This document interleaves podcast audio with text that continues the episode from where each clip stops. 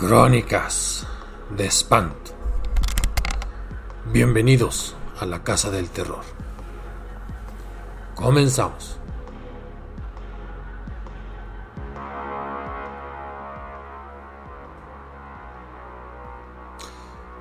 Y se contaba ahí, en el Durango donde yo viví varios años,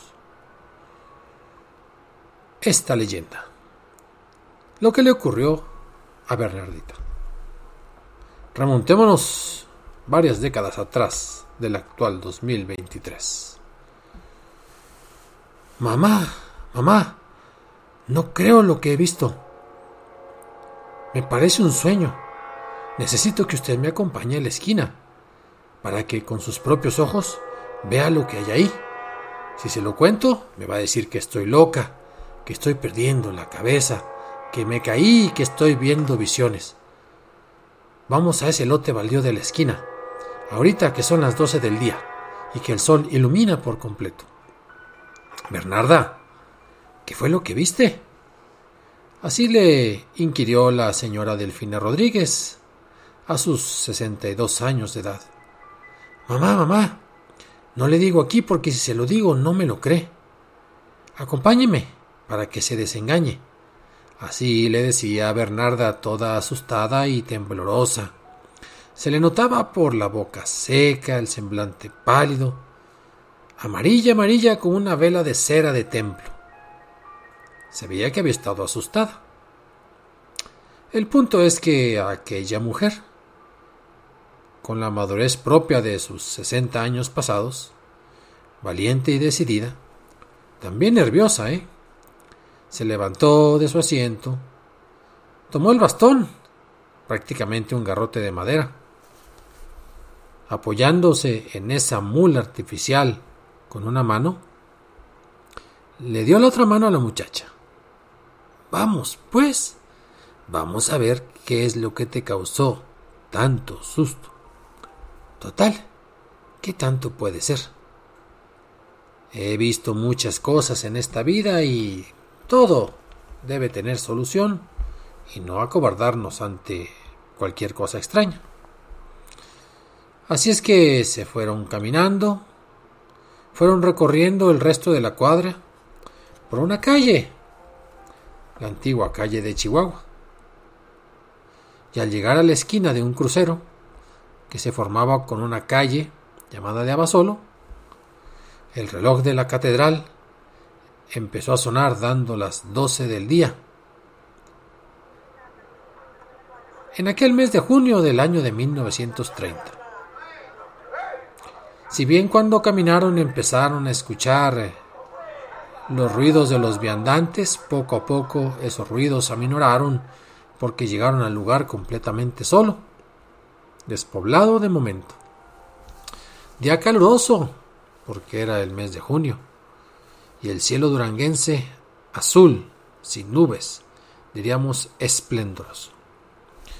La cuestión es que cuando llegaron y se detuvieron, la muchacha puso cara de sorpresa. Se ubicó en el centro de ese lote baldío, con hierba seca, miró para todos lados. No pronunció ninguna palabra. Abrió los ojos, tensó los músculos. Empezó a agarrarse los cabellos con las dos manos, gritando No, no, no, no, no. ¿Qué pasó? Ave María Purísima. ¿Pero qué hay? ¿O qué no hay? Yo lo vi, yo lo vi.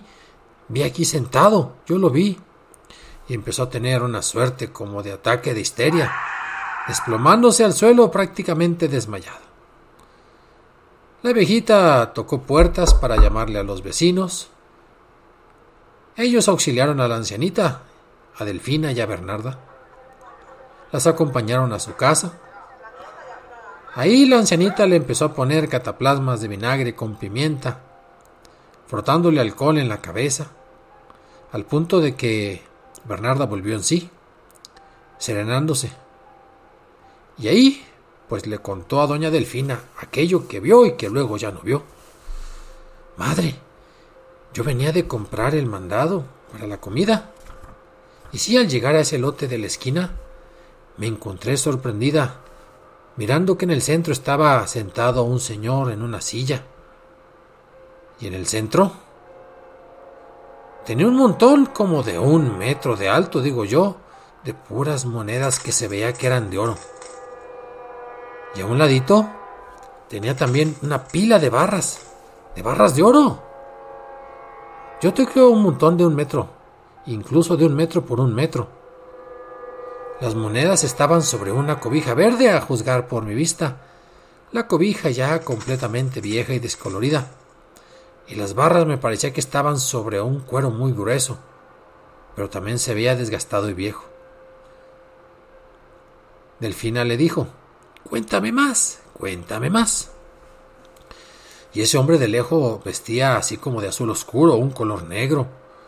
Me parecía que tenía un saco, una cosa así, un sombrero de fieltro. Cosa rara porque ahorita con el calor, pues más bien usaría sombrero de palma. De ala ancha. Creo que también tenía una capa negra sobre los hombros. El punto es que todo se veía de color negro, quizás de azul, un azul muy oscuro. Una pierna cruzada sobre la otra, de lejos no distinguiría sus rasgos, pero sí creo que tenía un bigote bastante abundante, ya canoso. Madre, cuando me acerqué al lugar, me fui acercando al montón de monedas, casi casi como para ver si yo le pedía una suerte de limosnita total que le sobraba un metro de lingotes y un metro de monedas. El punto es que, al mirar que aquel caballero no me decía nada, ni me volteaba a ver, aunque yo estaba muy cerca. Él seguía con la vista fija en aquel montón de dinero. No, pues me entró el miedo. Y diciendo Ave María Purísima y alabando al Santísimo me retiré y me vine precisamente para acá, con toda la prisa que pude. No me tardé nada. Y, y ahí dejé el mandado y luego, luego nos venimos. Ante este punto del relato, el miedo y la angustia que se reflejaba en el rostro de Bernarda parecían afirmar que sí, creía haber visto lo que dijo que vio. El punto es que su viejecita, a la cual le llamaba mamá, aunque pues era más bien su abuelita, le dijo, mm, muchacha, ese es el burro de oro de tierra blanca. ¿Se te pareció? No eres ni la primera ni la última. Mucha gente por aquí habla de él. Me sé la historia. Tendrá como unos 60 años. Y te la voy a contar. Dicen que ese señor negro, de uniforme, de vestimenta negra o azul oscura, fue un hombre muy rico que vivió por aquí a finales del siglo pasado y supo hacer las artimañas suficientes para tener 26 esposas y con ellas 130 hijos. Propietario de más de 300 casas de este barrio y de otros. Y cuando le preguntaron que si él era del barrio de Tierra Blanca, él decía, no, yo no soy de Tierra Blanca, Tierra Blanca es mía. Atenta a la muchacha como estaba, la ancianita continuó. El hombre se llamaba Pánfilo Gurrola y tenía tanto dinero que ni lo podía contar. Se dice que lo manejaba con palas y así lo contaba con talegas. Incluso cada vez que bautizaban a uno de sus hijos compraba 150 botellas de mezcal, de aquí de nombre de Dios, y emborrachaba a todos los que se acercaban a la fiesta. Y luego que ya todos estaban pero bien ebrios y borrachos, mezcaleados, les tiraba puños de monedas de oro por aquí y por allá. Pero estando tan borrachos ya nadie las levantaba. Y se iban a veces a sus casas pisando el oro sin darse cuenta. Y así como era rico, se dice que era muy apostador.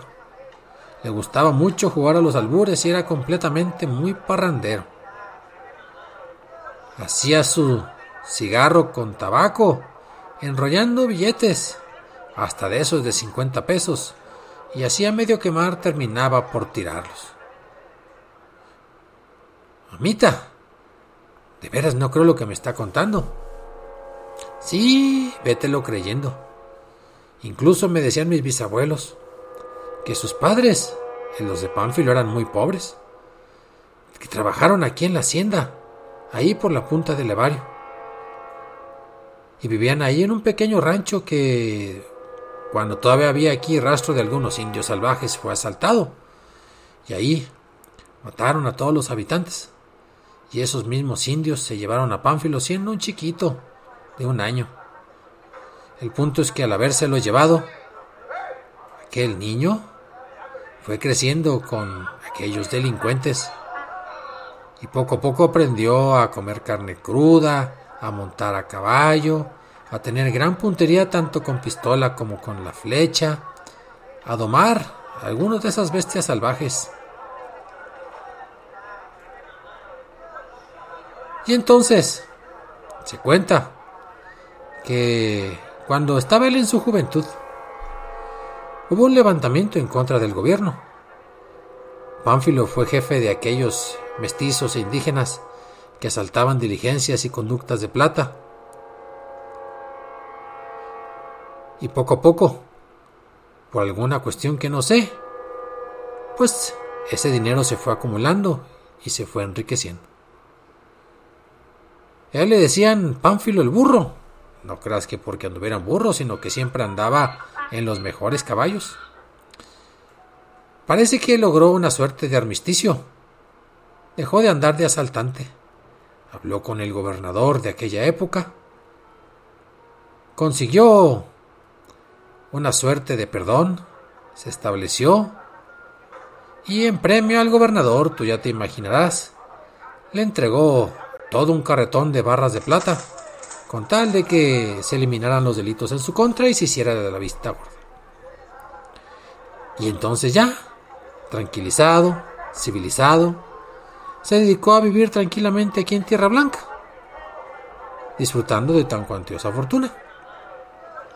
Pero le seguía gustando jugar a la baraja, a los albures, seguía apostando, y en una de esas apuestas con personas que previamente se habían informado de su riqueza, se armó mal la situación y terminaron matándolo a puñaladas.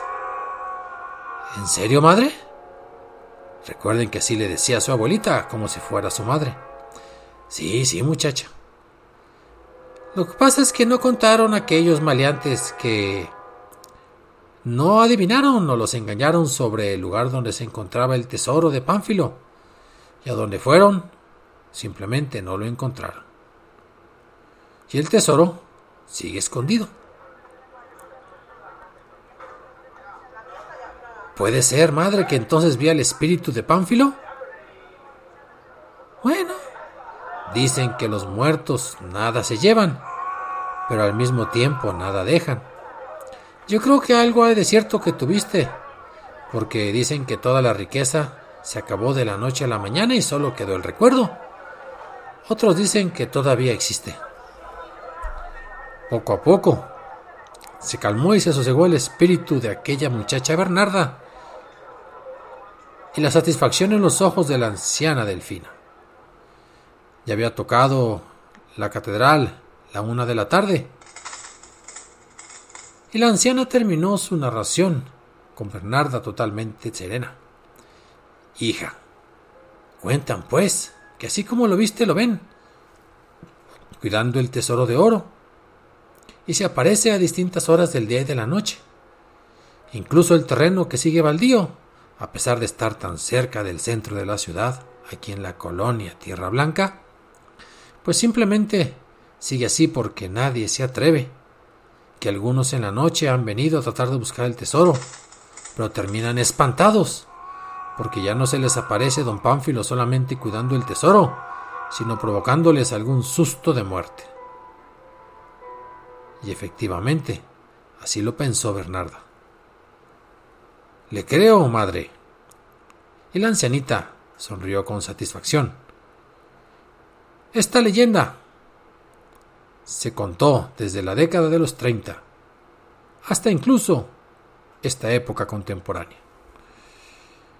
Y si bien el barrio de Tierra Blanca parece más bien rodeado de casas antiguas, y la ciudad de Durango parece desplazarse hacia otras orientaciones geográficas, hay algunos sobrevivientes, habitantes de esa zona cercana al centro, que siguen diciendo que cuando uno pasa por ahí, por esa calle, en ese barrio, no necesariamente de noche, sino incluso en plena madrugada, en la mañana, al mediodía, puede ser que se topen alguno de esos baldíos con la mirada, o no, de un hombre todo de negro, con sombrero de fieltro, con dos montones de oro, uno en barras y otro en lingotes. Y ya los que se acuerdan, Pánfilo el burro, sabrán referirse a él, al espíritu, como el espíritu del burro de oro, de ahí, de la tierra blanca. Esto fue Crónicas de Espanto. Escriban, apunten, opinen, asientan, disientan. Ya saben, crónicas de espanto 0 arroba gmail.com. Y nos vemos la próxima semana.